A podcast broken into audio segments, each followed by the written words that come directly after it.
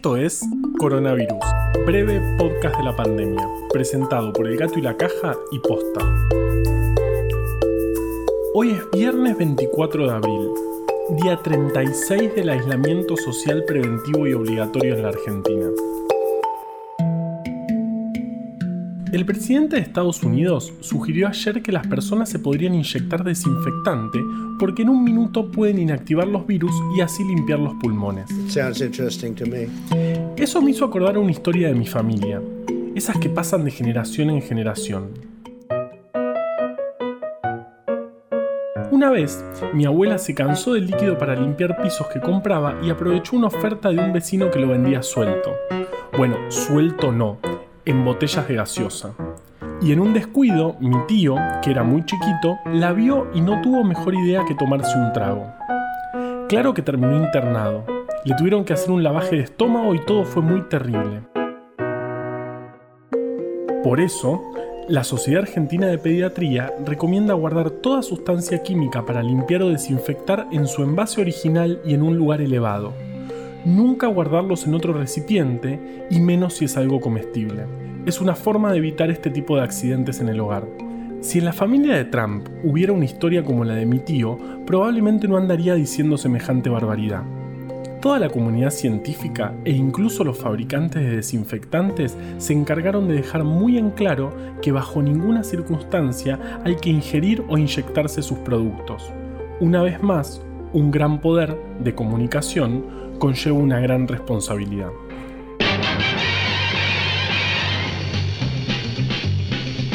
Spider-Man, Spider-Man, does whatever a spider can. Spins a web any size, catches thieves just like flies. Look out, here comes the Spider-Man.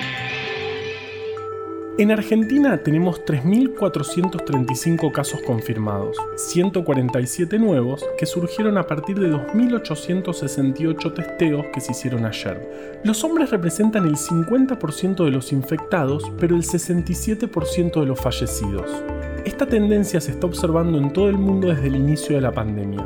Algo similar ocurría con el SARS, el coronavirus que emergió en 2002. Pero como con la mayoría de cosas relacionadas al COVID, no sabemos todavía muy bien la razón detrás de estos números. Ayer llegaron 215.000 kits diagnósticos, los que buscan material genético del virus, no los que buscan anticuerpos que te contamos ayer. Son los que se usan para el diagnóstico y se van a ir repartiendo por los laboratorios descentralizados. A partir del lunes va a comenzar una nueva etapa del aislamiento que tendrá seguramente en consideración lo diverso que es Argentina también en cuanto a la situación del COVID, con dos provincias sin casos, algunas que no reportan casos hace algunas semanas y otras con circulación comunitaria. Veremos cómo sigue, pero es importante seguir destacando que el esfuerzo que estamos haciendo todos se nota y estamos bien. Tal vez la gran pregunta que tiene en vilo al país entero en este momento sea, ¿Va a seguir saliendo este podcast la semana que viene? Hmm. La respuesta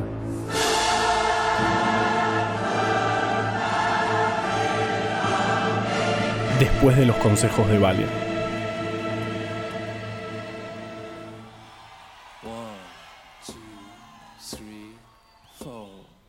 Es viernes y es día de recomendaciones subieron todo el recital de Radiohead del 2009 en el Club Ciudad de Buenos Aires a YouTube.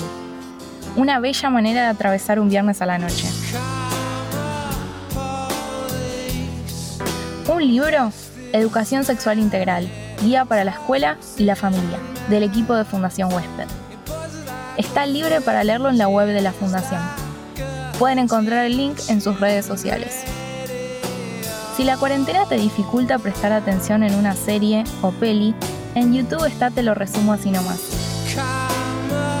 Además de resumir de todo, tienen algunos videos nuevos en donde hablan sobre cómo cambiaron los Simpsons a lo largo del tiempo. Increíble incluso para alguien que nunca vio la serie. O temitas un poco más complejos, como el preferido de este equipo, Corrección Política.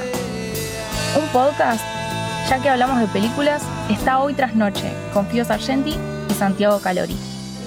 Un podcast de cine para animarse a descubrir cosas nuevas o mirar cosas viejas, pero con ojos nuevos. un datazo centenial. Los Jonas Brothers están hoy sumándose a reuniones de Zoom al azar. Acabo de recomendar Radiohead y los Jonas Brothers en el mismo podcast, obvio. Hicimos una planilla colaborativa para que un montón de gente le recomiende un montón de gente un montón de cosas. La pueden encontrar en bit.ly barra breve podcast.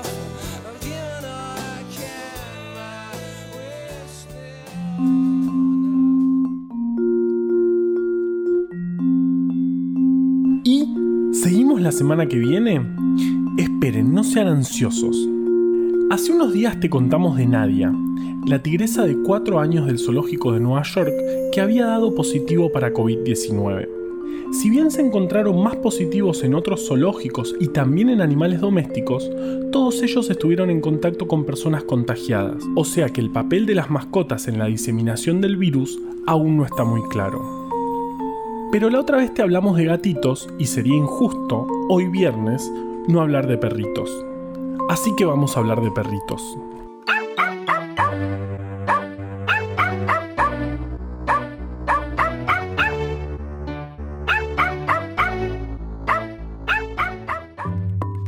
Un grupo de investigadores se está empezando a preguntar si los perros podrían ayudar a encontrar personas contagiadas a través del olfato.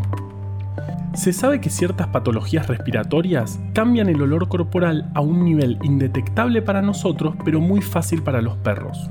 Como tienen muchas más terminales nerviosas que nosotros, su olfato está mucho más desarrollado. Aún no sabemos si podrían detectar pacientes con COVID-19, pero se está probando.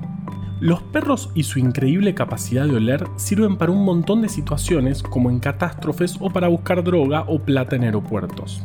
La relación de los humanos con los perros nació hace mucho, unos 30.000 años, independientemente en África y en Asia, cuando los lobos grises empezaron a acercarse a los asentamientos humanos para más que nada buscar restos de comida. Pero la relación fue bastante productiva, porque los lobos también encontraron protección y los humanos compañía y asistencia para cazar.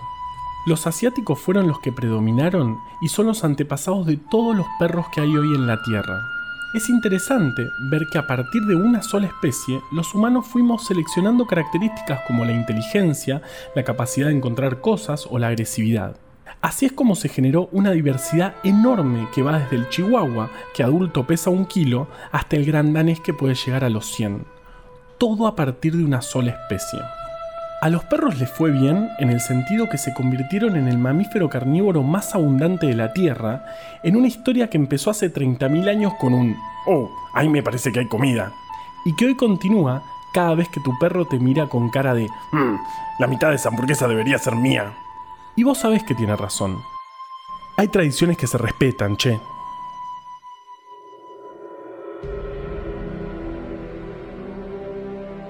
Y ahora sí, la respuesta que estaban esperando. La verdad es que no tenemos ni idea si este podcast sigue la semana que viene. Nos vamos a enterar cuando escuchemos, al igual que ustedes, los anuncios del gobierno. Igual creemos que sí. Así que no vamos a despedirnos. Porque como dijo el filósofo contemporáneo Nicolás Furia, mientras el mundo no deje de girar, vamos a actuar como si pretendiera seguir haciéndolo.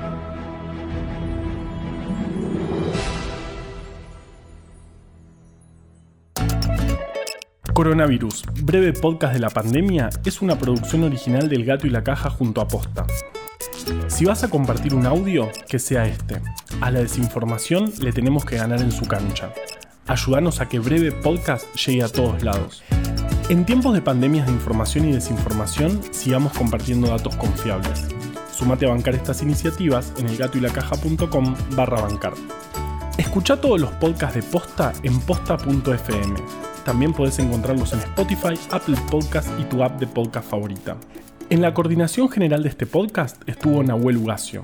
Nos da consejos desde el armario Valeria Sanabria. Producción por posta Luciano Banchero y Diego del Agostino. En la edición Leo Fernández.